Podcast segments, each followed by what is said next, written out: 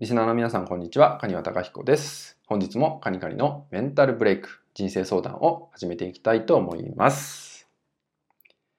えー、今日はですね、えー、体のことについてね、えー、話していこうかなと思います、え今日のテーマはですね、体の声に本音が隠れているって話をね、していこうかなと思います。え時期的にですね、まあ、ダイエットっていうのがね、すごく流行り出す時期でもあるんですよね。まあ、あの、夏になってくるっていうのもあって、まあ、露出っていうね、機会が増えてくるんで、まあ、ダイエットをしたいって方がね、えー、増加する時期でもありますよね。まあ、そんな時にですね、えー、無理をしたダイエットっていうのをね、してしまう方も多いです。まあ、痩せたいがゆえに、まあ、いろんなことを我慢したりとか、まあ、無理をしてしまって、まあ、えー、痩せていく。まあ、体重はね、減っていくんですけど、まあ、実は体は悲鳴を上げている。まあ、そんなことも起きてしまっているんですよね。で、その、まあ、体の本音っていう部分を、まあ、キャッチしてほしいかなと思うんですけど、えー、それはシンプルに、えー、自分自身の体調をチェックしてみてください。体調。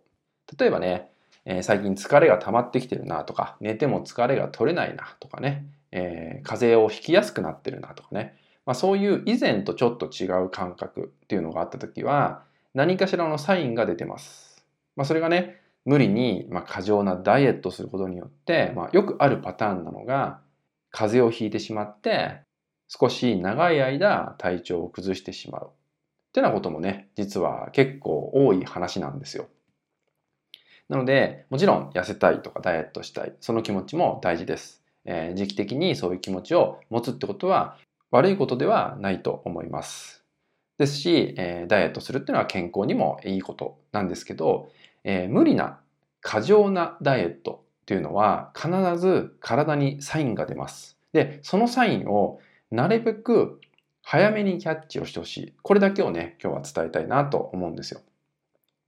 でそこで、まあ、さっき言ったように、いつもと違う感覚、これをちゃんと拾うようにしてほしいと思うんですよね。なんか喉が痛い最近とかもそうですし、なんかやけに、え寒い感覚がするとかね、え肌が乾燥してきたとか、目が乾きやすくなってきたとかね、えいろんなちょっとした違いっていうのを拾えるようになると、日頃から、え自分の体の状態がわかるようになってきて、え違和感っていうのがね、えかなり低いレベルのとこから分かってくるんですよ。つまりひどくならないレベルのとこからキャッチできるようになってくるんで、